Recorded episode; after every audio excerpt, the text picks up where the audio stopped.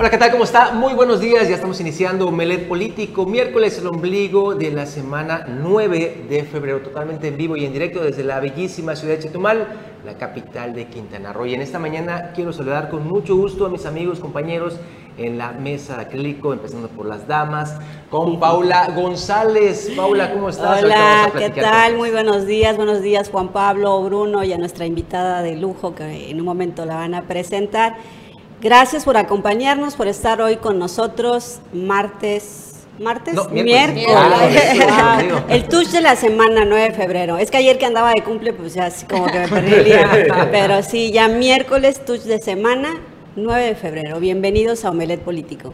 Bueno, seguimos con las damas. Erika Cornelio, nuestra invitada del día de hoy. Erika, ¿cómo estás? Qué gusto tenerte con nosotros. Muy contenta, es un honor para mí estar aquí con todas y todos ustedes, de verdad, en esta primera ocasión, eh, de poder acompañarlos. La verdad es que siempre había tenido este, ese deseo de poder estar aquí en Nomelet, así que ya estoy aquí, estoy cumpliendo un sueño, fíjense, fíjense. Muy bien. ¿Como precandidata? Como precandidata a la Diputación Local por el Distrito 14 en Movimiento Ciudadano. Perfecto. Así es. Malo Kim, mi estimadísimo Bruno Cárcamo, ¿cómo estás? Buenos días. Eh, eh ¿qué tal? Buenos días, ¿cómo están? Pues aquí listos para iniciar el mejor análisis de la política quintanarroense y pareciera que nuestros 30 segundos de elecciones de Mayatán Aquí, pues muy bien, listos. Bueno, pues Qué gusto. Este, Paula. Erika, pues la verdad es que gusto eh, tenerte aquí con nosotros en, el Omelet Político. Bueno, tú tienes una super trayectoria en cuanto a medios, porque has estado pues ahí al frente del micrófono en algunos otros programas, pero hoy vienes a visitarnos para eh, enviar un mensaje a simpatizantes y militantes del partido Movimiento Ciudadano. Platícanos de esta experiencia, Erika. Sí, bueno, primero que nada, como les decía, agradecerles esta oportunidad de estar aquí con todas y todos ustedes, comentarles que es una oportunidad para mí de estar en la participación política de manera directa. Es la primera vez que estoy en un proceso de elección popular. Eh, he decidido estar participando en Movimiento Ciudadano en la interna.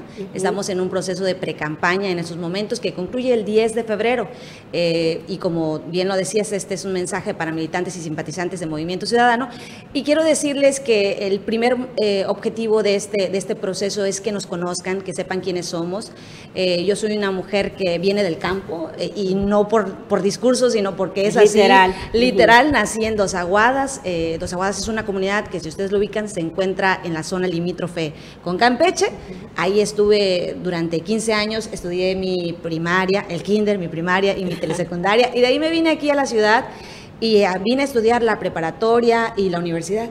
Aquí hice mi vida profesional, así que estoy muy contenta de que todas y todos sepan que esta, esta pre-campaña la hago con mucho amor por Quintana Roo, con muchas ganas de hacer cosas que transformen mi entorno y justamente es esta oportunidad que espero que todas y todos, especialmente los militantes del partido, pues sepan que tienen en, Erika Cornelio una excelente propuesta para ser candidata a diputada local en Movimiento Ciudadano ya hubo una primera, vamos a ponerle así, selección, ¿no? Porque hubo un registro, pues no masivo, pero sí hubo un buen registro de personas, incluyendo algunos amigos como Aide García por allá, que también se dedica a los medios.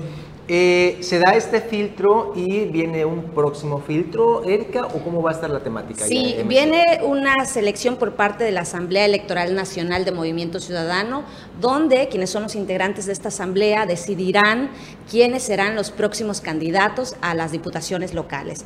Hoy en día, en el distrito 14, eh, que es el que pertenezco, estamos participando dos hombres y yo, una, una mujer, y en el distrito 15, de los más cercanos, porque en todos los eh, distritos hay, eh, hay precandidatos, perdón, y entonces están participando eh, cinco hombres. Entonces, es importante que ustedes lo sepan, hay diferentes propuestas dentro del Movimiento Ciudadano, sobre todo para los militantes y simpatizantes del partido, que sepan que hay estas opciones, pero también decirles que hay mucho talento. Creo que es la oportunidad que tiene Movimiento Ciudadano de tener unos perfiles muy importantes, congruentes además, perfiles que están comprometidos con la sociedad y que pueden hacer las cosas que hoy necesitamos en la vida pública y política política de este Estado. ¿Cuál es su perfil académico, Erika? Bueno, yo soy licenciada en Relaciones Internacionales, tengo una maestría en Políticas Públicas Comparadas y actualmente estoy estudiando la licenciatura en Derecho, así que en realidad mi perfil es eh, socio, sociopolítico, si ustedes lo pueden decir, y, y ahora casi casi abogada, entonces estoy muy contenta porque todo eso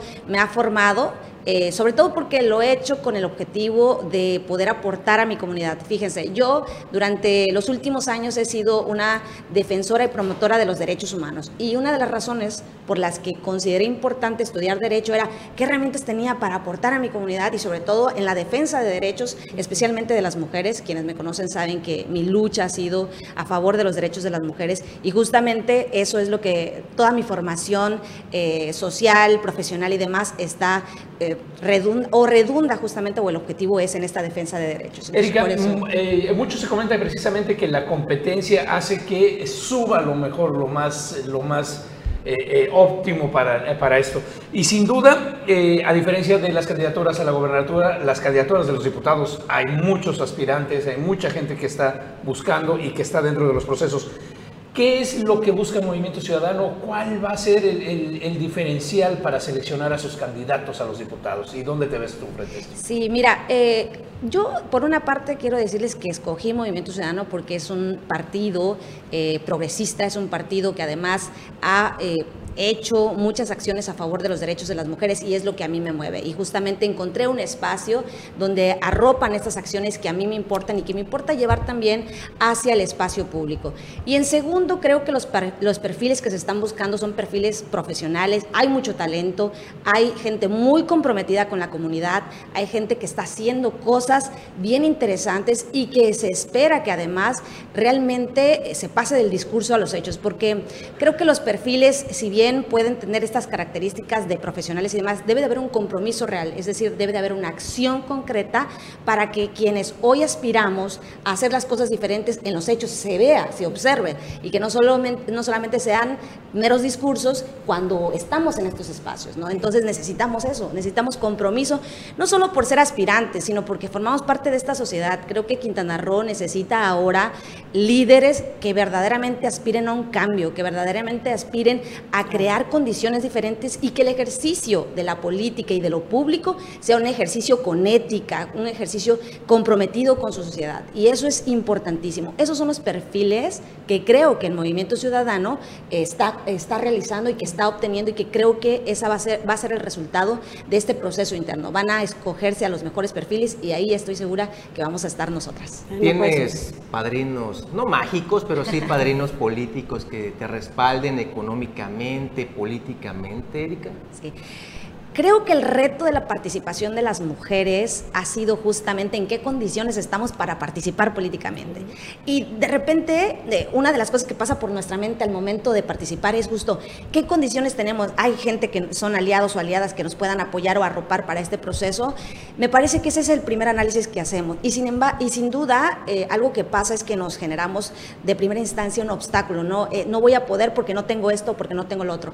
Quiero decirles que en mi caso, tengo a amigos y amigas que me apoyan, gente que, quiere a Chetumal y que estoy segura que va a sumarse a este proyecto, pero eso no significa que necesariamente sean padrinos, son amigos y aliados que he tenido a lo largo de la vida y que he construido y construido con ellas y ellos, y que estoy segura que tienen el objetivo de también hacer que las cosas sean diferentes en Quintana Roo. Sí, como mencionas, Erika, tu labor eh, realmente ha sido eh, pues en, varios ámbitos, ¿no? o sea, has estado pues obviamente trabajando, inclusive tuviste una formación en otro partido político, pero, pero realmente eh, yo que, tengo el gusto de conocerte, Erika, sé que lo has hecho por iniciativa, que has caminado, que pues que estás hecha para adelante, o sea, es un, es un perfil realmente que pues eh, que coincide con lo que originalmente Movimiento Ciudadano pues está llevando a cabo de un partido progresista. Eh, has estado, como dices, formas parte de grupos activistas feministas, eh, la lucha por los derechos de, las mujeres, te hemos visto marchando ahí, este, levantando la mano también, muy aguerrida, muy participativa y demás.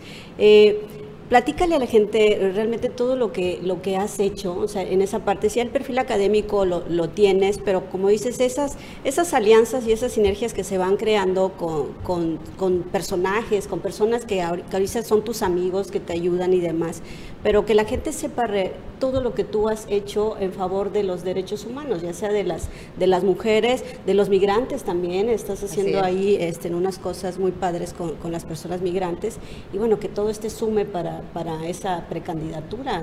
Así es. De, de entrada tengo un perfil social, un perfil activista, que es lo que me ha formado en los últimos años de mi vida profesional. Desde que egresé de la carrera, yo estuve siempre eh, aportando desde la vía estudiantil, cuando fui presidenta del Colegio de Estudiantes, y luego me dediqué a la parte de la acción social eh, voluntaria en, en, grupos de activistas, por ejemplo, estuve en Rotarios, estuve en Toastmaster Internacional, son algunos grupos en los cuales participábamos desde muy jóvenes. Entonces, eh, esto fue bastante importante para mí porque me ha ido formando en lo que hoy hago. Hoy formo parte de colectivos feministas, tengo un instituto que se llama Instituto de Empoderamiento y Liderazgo Sasilja y también tengo un despacho que creé, que fundé. El objetivo de este despacho era justamente atender temas de asuntos internacionales, migratorios y turísticos eh, de México y del Estado. Entonces, este despacho me ha servido también para tener contacto con personas extranjeras, migrantes que vienen en condiciones de vulnerabilidad y que es necesaria la defensa de sus derechos. Entonces, la, verdad es que tengo todo un eh, entramado de elementos que me permite a mí poder compartir y saber las necesidades locales y sociales de mi comunidad. Sin duda estoy convencida que lo que requiere eh, Chetumal y que lo que requiere Quintana Roo son perfiles que estén justamente con conocimiento de causa, porque lo que yo traigo tiene que ver con, uno, mis vivencias, lo que he vivido, mis historias de vida también, porque estoy segura que muy pocos de los jóvenes con los que estudié en la, en la telesecundaria, por ejemplo, tuvieron la oportunidad que yo tuve. Y eso es bien importante. Qué bueno que hoy de la zona limítrofe salga una voz como la mía, porque le permite a otras voces eh, observarse y verse como referentes de que sí se pueden hacer las cosas.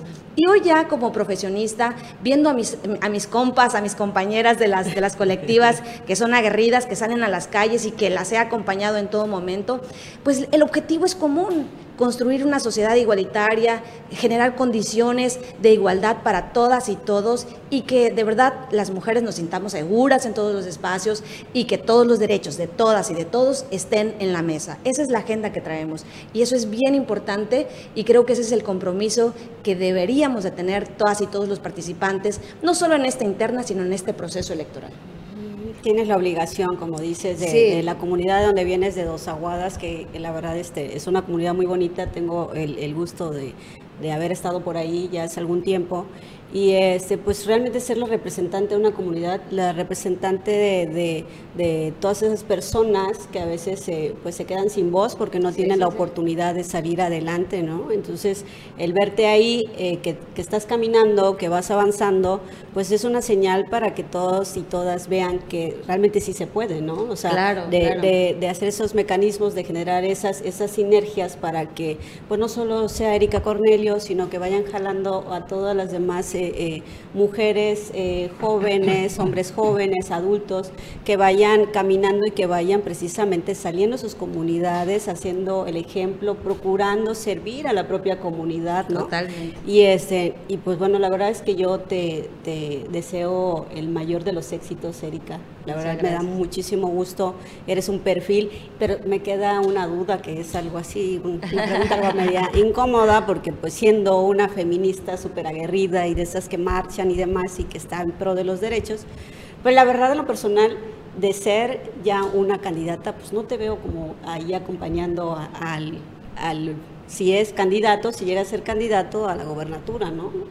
sí, bueno, eh, la interna de los partidos pues se deciden desde, desde, en este caso, la Asamblea Electoral Nacional, ellos tomarán sus decisiones. Yo tengo que hacer lo que me toca y lo que me toca es caminar de la mano de las, de las y los ciudadanos. Eh, quienes eh, ahorita está como candidato a gobernador tendrá que hacer lo propio Lo que es, un, es, es claro es que mi campaña estará dirigida en, en, su momento, este, si así lo decide también la interna de, de, nuestro, de nuestro partido en este momento, pues será con el compromiso directamente con la sociedad. ¿no? Ese, es, ese, es el, ese es el objetivo. Y también decirles que hay un compromiso social, que mi eje estará bastante claro y seguiremos trabajando a favor de todas y todos. Qué buena pregunta le hiciste, Paula. Fíjate, yo igual, este te la barajeo más, más sencilla. ¿Le alzarías la mano a Roberto Palazuelos? En caso futurizando, hipotéticamente hablando, que él sea el candidato a la gobernatura por MC y tú seas la candidata a una diputación local, ¿andarías con Palazuelos así en, allá en la, en, la, en la ribera del río Hondo y demás? Y le dices, Palazuelos.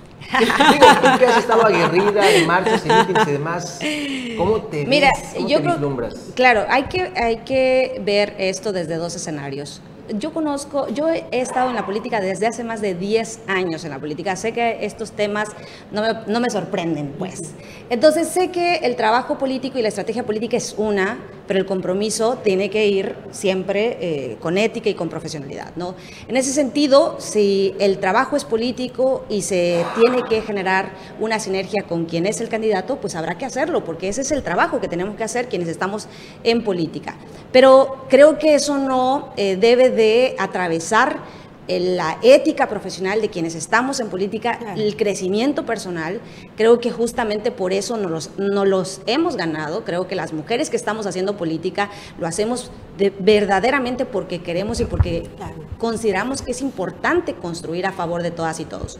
Independientemente de lo que pase en el escenario político, eso pues se tiene que dar.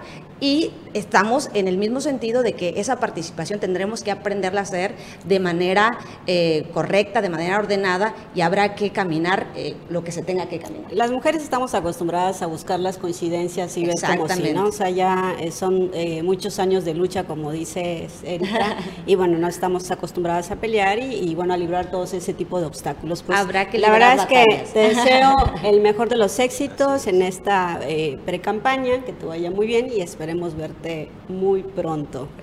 Ay, muchísimas gracias, de verdad. Es una oportunidad que de verdad les agradezco a todas y todos. Eh, esta coincidencia, el de poder compartir y de poder aportar. Estoy segura que quienes están viéndonos, especialmente los militantes y simpatizantes de Movimiento Ciudadano, pues estarán escuchando estas propuestas que de verdad las traigo con mucho corazón y con mucho amor por mi Estado. Muchas gracias. Muy bien, pues gracias, vamos a ir a un cortecito. Gracias, Erika. Éxito total. Vamos a un corte, regresamos con más.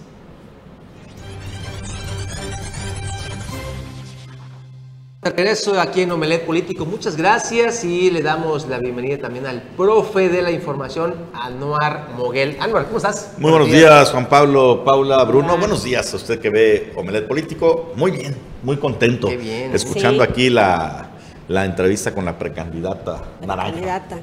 Distrito 14.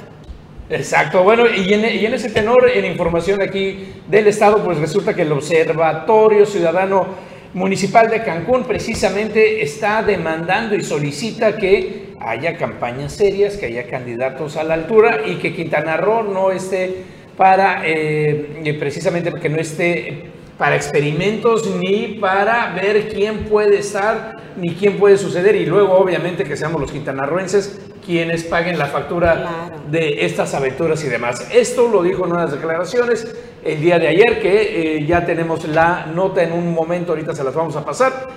Y en colación a esto, y no tiene que ver que ya acabemos de, tener a la precandidata precisamente por Movimiento Ciudadano, Periódico Reforma publicó una nota precisamente de Palazuelos que eh, eh, dice el tema tan difícil y tan respeagudo de el asesinato que cometió de dos personas. Palabras más, palabras menos, él se entrega, él mismo lo, lo dice y en el momento que se entrega le enuncia a la policía, ¿ya viste quién firmó mi permiso de portación de armas? Ajá. El general oh, secretario de la sí, defensa, sí, sí. así que déjame ir. Pero ayer se desdijo, ¿eh? Ayer estuvo por acá y se desdijo este, este eh, histrión que hoy busca precisamente la candidatura se desdijo de ello, dijo, no, yo estoy limpio. Dijo que su escolta fue, Ajá, y es que, que sí, el, el la, mismo la periódico Reforma señala que el responsable, al final de cuentas, o al que respondían las autoridades, fue el escolta. Sí. Eh, las, las declaraciones son las tronantes, porque el mismo periódico Reforma hace una remembranza, se fue ahora sí que a la hemeroteca, ¿no? Al A archivo. checar, Archivo. al archivo, hace una remembranza del hecho.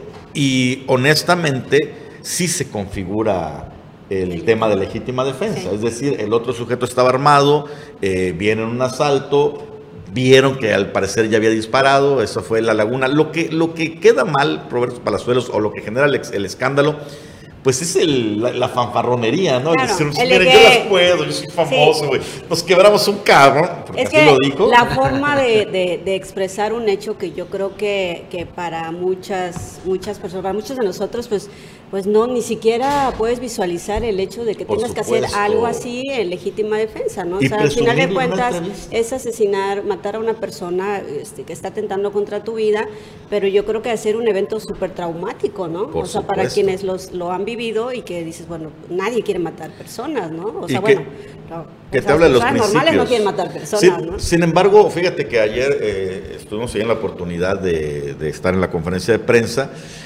y pues muchos compañeros embelesados. Juan Pablo Hernández estaba, nombre, Estaba así. revoloteando. Selfie, por favor, de Le pidieron autógrafo, Ah, autógrafo. Yo soy de los que no aplauden. No, creen, Estaba no. con tus ojos saltones sanos, ¿eh? Vamos a escuchar esto que es una solicitud, casi un reclamo, que los candidatos y la política esté a la altura de, de Quintana Roo.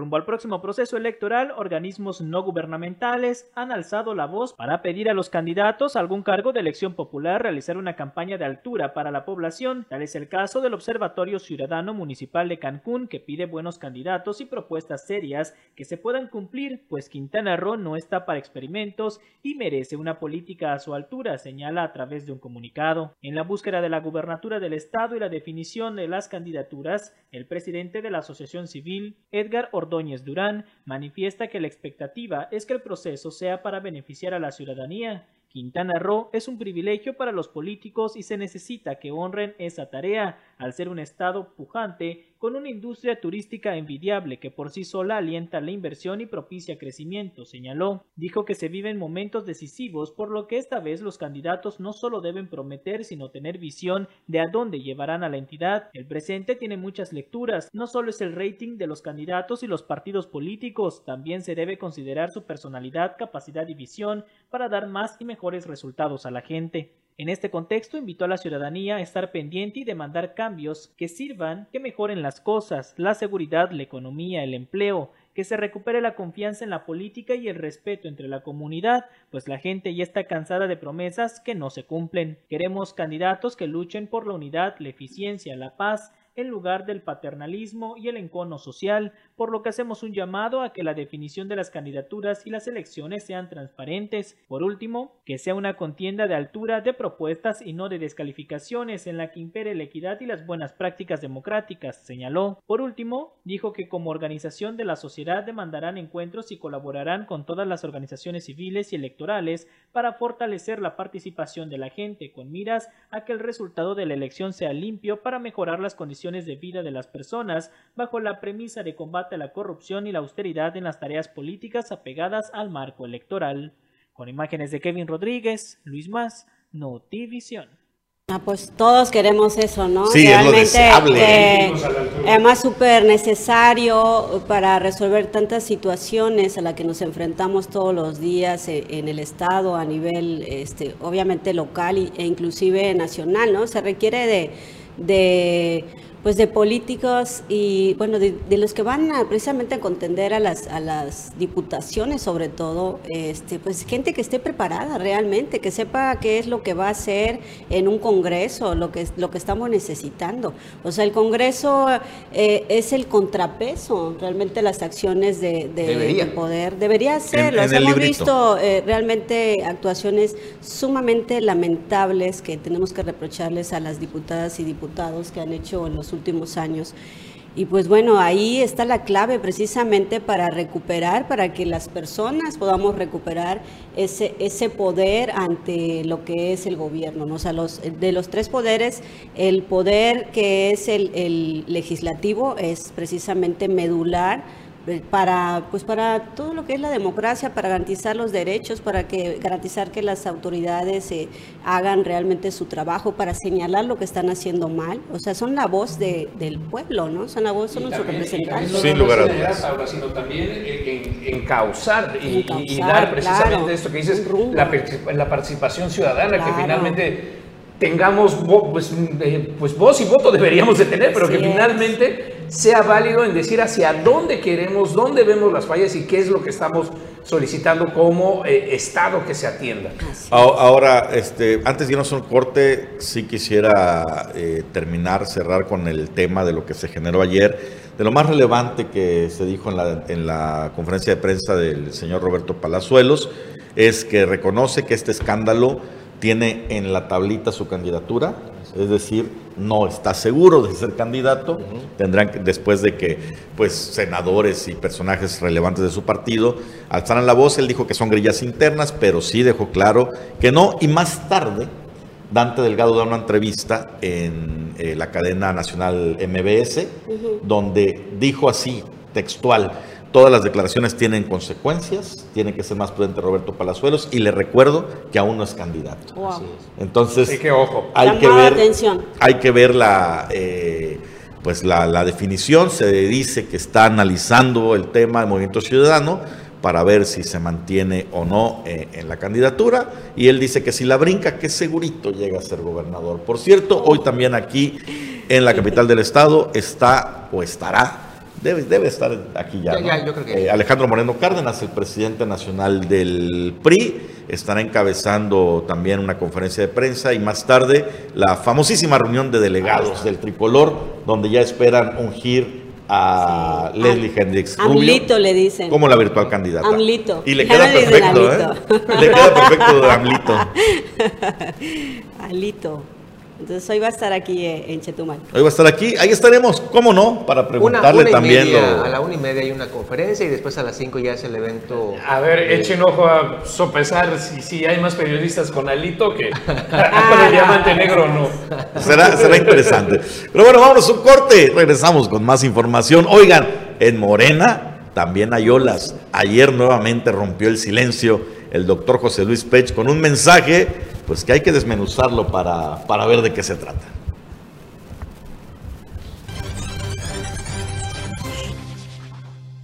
Estamos de regreso aquí en Omelet Político y bueno, eh, en Morena, donde sabemos que están las negociaciones, los jaloneos a todo lo que da el reparto del pastel, están ya sobre tiempo, hablamos de que formalizan el registro de su candidata, virtual candidata, el próximo 18 al 22 de febrero. Mientras tanto, tienen que pues, hacer la operación cicatriz.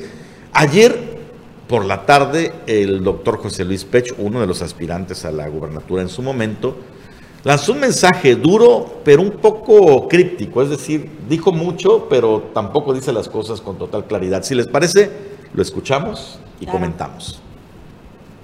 Amigas y amigos morenistas, en Morena está siendo muy difícil construir la unidad porque los que hoy se sienten ganadores lo quieren todo, todo para ellos y olvidan a la militancia. Sin embargo, aquellos que hoy creen tener todo ganado, olvidan que la política es incierta y muy cambiante. Y en tiempos como estos, tan mal es la soberbia del que se siente ganador como la desesperación del que se siente perdido.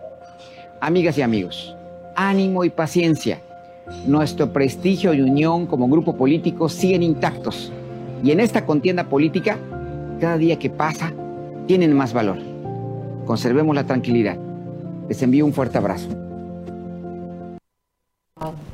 Pues ahí está el doctor Pech, que, que, si algo lo caracterizado es precisamente su perfil crítico hacia el interior del, partido, los procesos y pero, siempre Pero muy medidito también, ¿eh? Por ejemplo, yo le preguntaría al doctor Pech, ¿y quiénes son los que sienten que ya lo ganaron todo y que andan en la soberbia? ¿A quién se refiere, doctor Pech?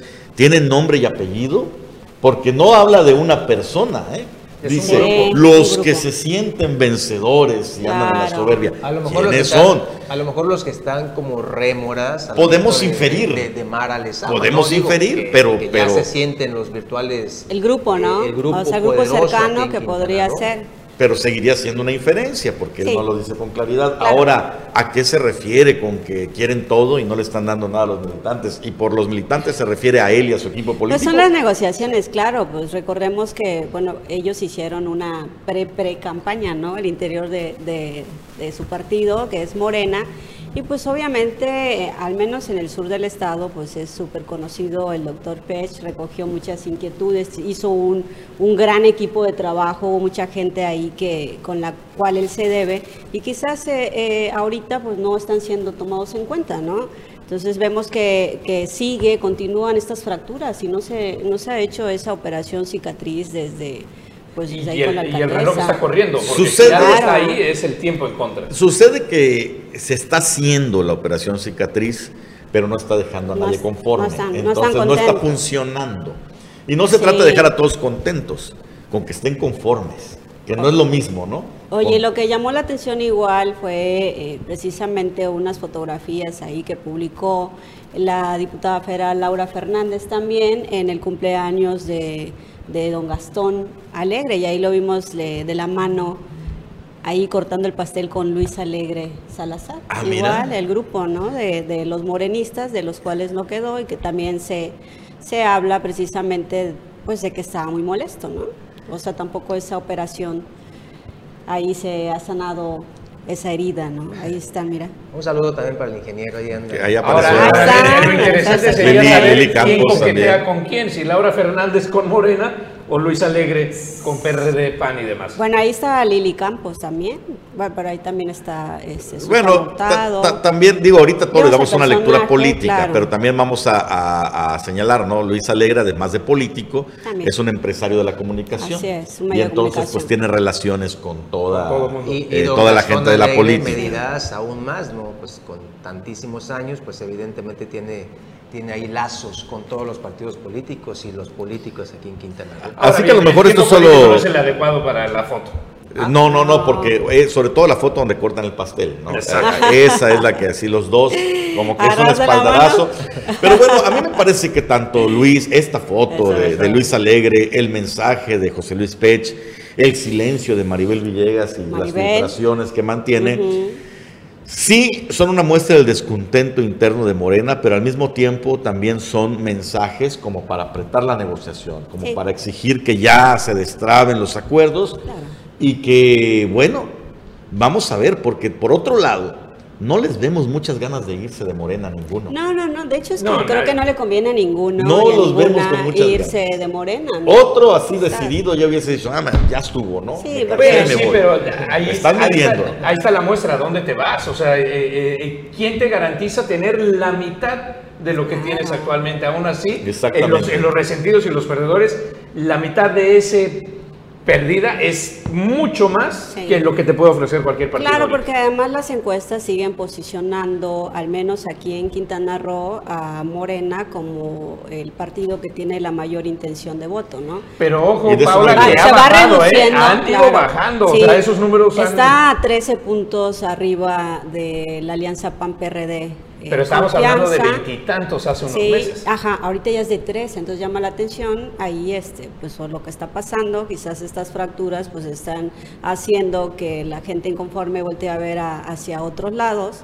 Y pues bueno, sí hay que tener cuidado. Aún así le, le garantiza actualmente, como dices, todavía falta ¿cuántos días? No, Un poco más de 100 tres días meses, para la, faltan. para la No, elección. no. Y puede pasar cualquier cosa. ¿no? Y estamos viendo además que todos los demás se están moviendo, Están todos moviendo. los otros están, Están en plena pre-campaña, mientras que hasta el momento en Morena eh, han estado tranquilos, Claro. porque todavía tienen que generar esto, porque su virtual candidata está en una presidencia municipal, Así tiene es. que acatar las normas de la veda electoral Sí. y otras cuestiones.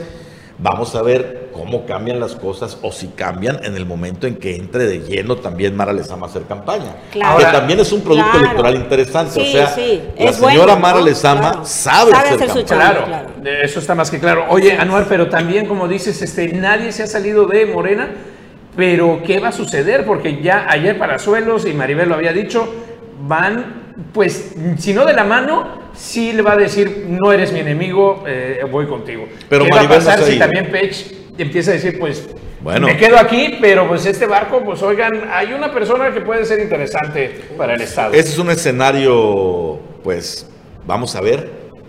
Pero es que Yo no sería- vería una, una figura como el doctor Pech. Sería muy arriesgado también el, el decir, bueno, es Maribel sin Morena, Maribel con Morena, eh, doctor Pech con Morena, doctor Pech sin Morena, ¿no? O sea, porque al final de cuentas, No pues es sí lo mismo. ¿no? No, no es lo mismo, sí.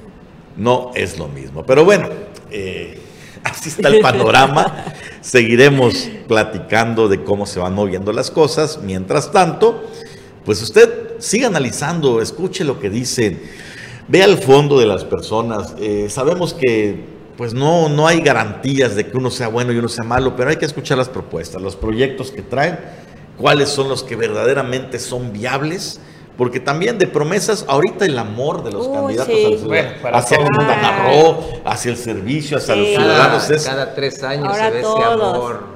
Ahora Sí, bien, fíjate, qué interesante que dices el amor, porque uno, uno de los lugares donde no se ve ese amor de los candidatos históricamente, y ahora no es la excepción, es hacia nuestro vecino Belice y hacia eh, la importante fuente de recursos que es el turismo beliceño y la gente, esto a colación de que ya se abrió la frontera desde el lunes, a pesar de muchas restricciones, muchos temas de exámenes que solicita Belice, sobre todo a sus connacionales, a los beliceños que quieren estar en México, si no regresan el mismo día, tienen que pagar dinero, tienen que hacer muchas pruebas y aún así, la mitad de los beliceños que entraron a territorio mexicano el lunes no regresaron ese mismo día, están todavía dejando Sí, ingresaron eh, recursos, fines- recursos a la capital, a Chetumal precisamente. Excelente, porque pues es una gran reactivación para, para aquí, para nuestra capital y para los 400 alrededores. ingresaron ¿no? el primer día. Pero pues ahí está, ningún candidato está hablando de tenemos que fortalecer los nexos con Belice, las relaciones históricas, económicas, demás. sí, todos hablan del sur, pero sin, sin fondo, ¿no? Sin todos dicen es que el sur ha estado La abandonado. marquesita y la foto. El que el sur, el sur ha estado traicionado, sí, pero ¿qué vas a hacer? O sea, ¿qué, qué- qué ¿Cuáles plan hay viable para, Sí. para potencializar eh, la economía, el desarrollo de la zona centro y sur de Quintana Roo? Escuchar el, al sur, hombre. Mira, con escuchar al sur creo que sería ya bastante avance en el, en el tema, en el reclamo este de que haya eh, propuestas políticas, campañas de acorde a lo que necesitan los quintanarroenses. Y mire, estamos tan mal que ahorita ya casi estamos a punto del corte, pero después del corte le voy a mostrar unas imágenes de obras que se están desarrollando en el sur de la entidad, unas de ellas eh, en Bacalar también, aquí en Otompe Blanco hay, realizadas con gobierno federal, esta Wow. lana que destinó la SEDATU Sedatu. para los municipios y que bueno, a meses de su arranque todavía siguen, pues aparte de que van a, a un paso así súper lento de caracol, de tortuga artrítica,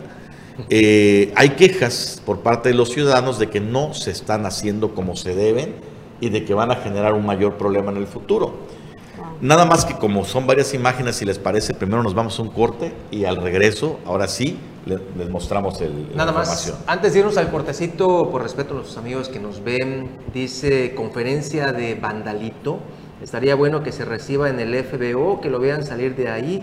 Tiene inclusive un avión privado que ni Obama lo tiene. Digo Obama porque Biden sí lo tiene. Gracias a los que nos están viendo y nos mandan ahí los mensajitos. Ahora sí, vámonos a un corte.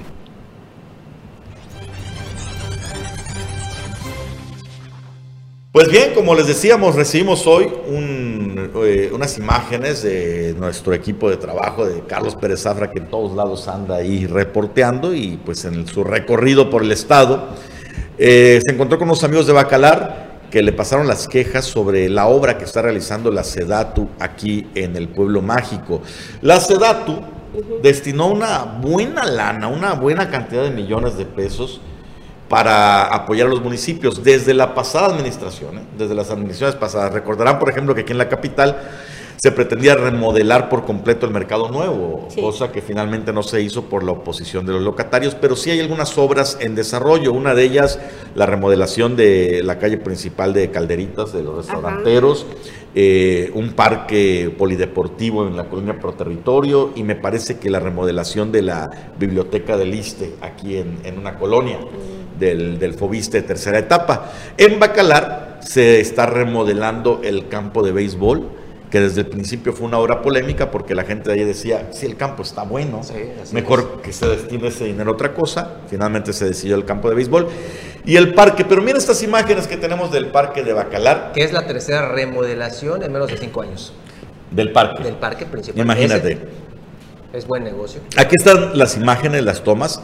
Pues se ve aparentemente bonito, pero el tema es que algunos especialistas están señalando que este trabajo no cumple con, pues ahora sí, con los requisitos de, durabilidad, porque están poniendo estos ladrillos eh, técnicamente sobre la tierra sin ningún tipo de sistema que le dé mayor resistencia. Mire usted, así directito. Y pues el temor es que no sea durable el trabajo, que cualquier cosita que pase por encima o les instalen, pues termine rompiendo eh, o mal, eh, ahí causándole daños al parque. Además, pues critican la lentitud de la obra. Está hecho un cochinero actualmente el parque de Bacalar. Vea eso usted cómo está.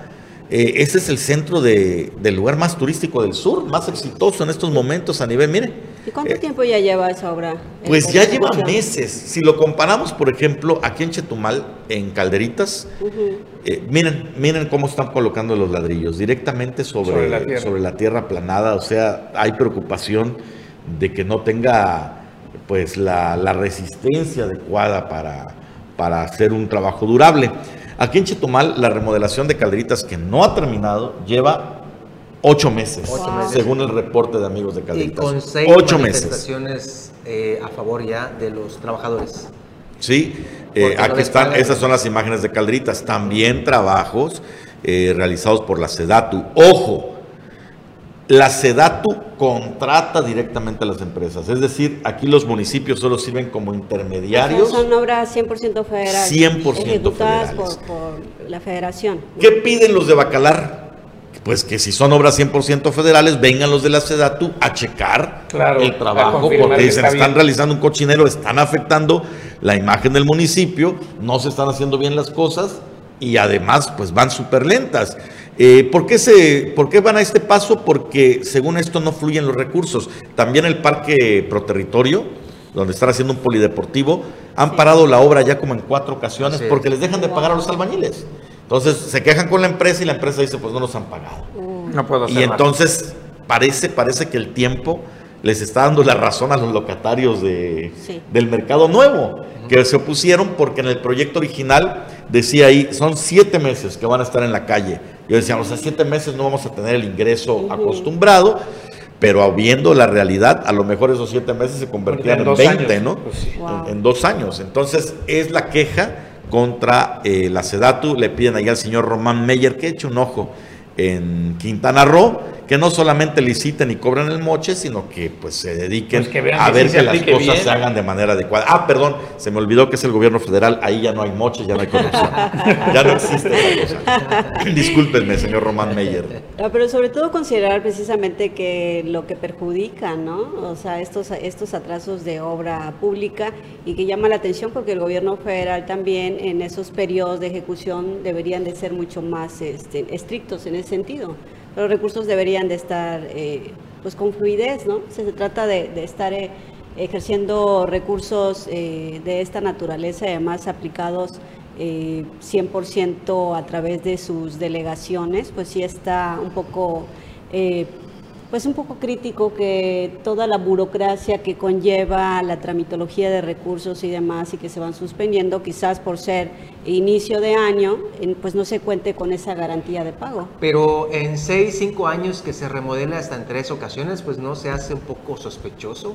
Digo, esto es lo que pasa en Bacalar y no lo digo yo, sino también hace unos días tuvimos una entrevista con el profesor Alejandro Castillo y él, también señalaba ello, decía, es sospechoso que se hagan en este tiempo tres eh, remodelaciones de este parque con inversiones millonarias. Si, si, ya se remodeló hace dos años, tres años, oh. ¿por qué nuevamente remodelarse? ¿Era la misma dependencia o, fue diferente? Igual, igual así como se está haciendo ahorita, ¿no? Entonces sí se, se implica aquí que podría haber ahí cuestiones turbias, pero bueno, ahí tendría que entrar la Contraloría Federal igual y esto no lo vemos. Bueno, nos comentan también por aquí la exregidora que algo sabe de este tema, Mari Haddad, eh, dice, normalmente cuando la federación construye directamente no atiende y se ciña los reglamentos de construcción y desarrollo urbano municipales que especifican aspectos súper importantes de seguridad estructural que tienen que ver con nuestro tipo de suelo, clima, aire, fenómenos meteorológicos, etcétera. Pues el tema es que tiene que atender también. Sí, Claro. ¿no? aquí, aquí el detalle es de que debe de haber una relación directa precisamente con el ayuntamiento capitalino, porque pues es el beneficiario, ¿no?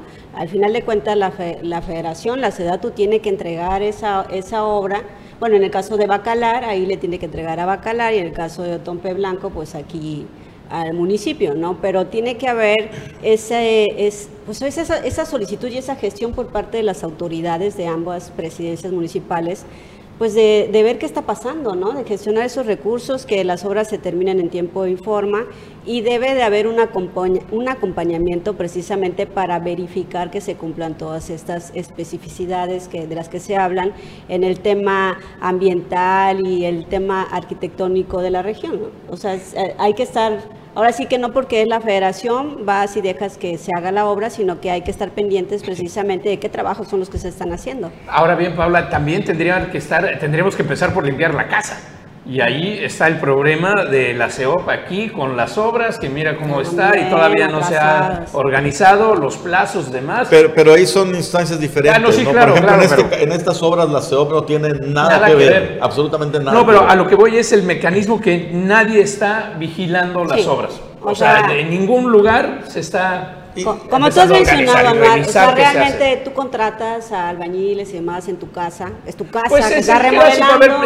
eh, va el plomero porque se te tapó el baño. Y y entonces lo que tienes que hacer es estar parado Y ahí, tú tienes que supervisando ver que que el trabajo. pues sí lo Sí, destape y no esté haciendo de cosas Y que te vaya a cobrar. tiene, que haber, tiene que haber contrapartes, porque no es de que vengan y te hagan el trabajo. ¿Dónde Aquí lo que no vemos es el que está parado. No, y si algo pasa- Que, se te haga las cosas. Si algo pasa, el responsable eres tú, el que contrata. Claro. No el que hace el trabajo. Así es.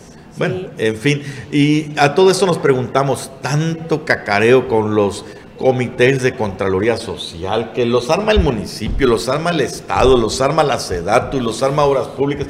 Hay como 7 mil eh, comités de Contraloría Social que no sirven para un... Puedo decir carajo, no Claro, puedo, ¿verdad? Por supuesto. Sí. Oye, mi estimado Anuar, eh, tú que te encanta el tema del Congreso local, Paula, Bruno, ayer se dieron las entrevistas, parte de las Uy, entrevistas sí. a los aspirantes a presidir la Comisión de los Derechos Humanos en Quintana Roo por cuatro años, eh, organismo que lleva 75 millones de pesos anuales en presupuesto, y hubo un, un pedacito en la intervención del diputado, bueno, el que cobra como diputado Hernán Villatoro Barrios, eh, se dejó al final de las comparecencias o entrevistas a Judith Rodríguez Villanueva. Y al final de cuentas le dieron Diputada con licencia. Diputada con licencia que busca también este cargo. Y al final de la intervención, Hernán Villatoro Barrios le dice, felicidades por su nueva encomienda. Esto generó evidentemente una serie de Wow. críticas. Porque dicen, entonces, ¿para qué les permiten La a todos inscribirse, gastar su tiempo, ir a... eh, mucha gente estuvo inclusive señalando en sus redes sociales, oigan, apoyen, vean la transmisión del Congreso para mi hija. para Ah, mi oye, hijo". y Judith diciéndole, no me ayudes, compadre, ¿no? Y fue muy cuestionada. viendo. Además, Al en estas intervenciones fue muy cuestionada Caray, la dice, eh, y licencia. aquí algunas notas estoy leyendo, ante el asombro y perplejidad de quienes seguían esta entrevista, le dijo a la diputada con licencia, felicidades por su nueva encomienda. No sé si tenemos ahí partecita de la entrevista, pero qué lástima que se haga, como dice Bruno Cárcamo, una simulación desde el Congreso y al final de cuentas ya estén, ya estén los dados cargados para tal o cual persona. De, entrada, de entrada, a mí me pareció eh, muy mala la, la entrevista, eh, y me refiero al papel de Hernán Villatoro y de Linda Cobos, que, que entrevistaron a no solo a Judith, sino a varios de los aspirantes, porque se centraron en el caso del tema de Judith en, en la polémica mediática, en lugar de preguntarle cuestiones relacionadas al cargo que pretende ocupar. O sea, eh, Hernán Villatoro casi casi se quiso curar en salud diciendo de por qué firmó la propuesta, recordando la polémica que como que no tenía sentido. De todo se habló, de todo le preguntaron, menos, Menos. de lo que pretendía hacer en la Comisión de Derechos Humanos de Quintana Roo. Y número dos, pues sí, efectivamente, eh, Hernán Villatoro le dijo felicidades en su nueva encomienda. Yo, ¿qué puedo decir? Es muy sincero el diputado. Es honesto, es franco. Dijo, dijo lo que él ya consideraba un hecho. Y bueno, eh, los que se inscribieron, pues ya sabían cómo estaba la cosa, ¿no? Bueno, bueno, entonces ya decidieron por ella. Sí, ya. Es, al final de O sea- cuentas, una, una simulación, pero... eh, Qué bárbaras. Ahí está. Bueno, y antes de irnos rapidísimo nada más, general secretario Luis Crescencio Sandoval, positivo otra vez a COVID. Esto lo anuncia a eh, escasas cinco horas después de, de estar en la mañanera junto con el secretario de Marina y el presidente y precisamente informando de la distribución de eh, vacunas anti-COVID.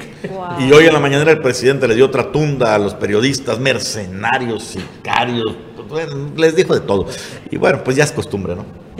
Pues es que no, no lo peor es que no tiene de otra cosa de qué hablar, así que prepárate porque vamos 60 días que se va a hacer el tema. Gracias, muy amables, nos vemos mañana. No se pierda Melet Político. Mañana eh, lo esperamos aquí en punto de las 9. Hasta mañana.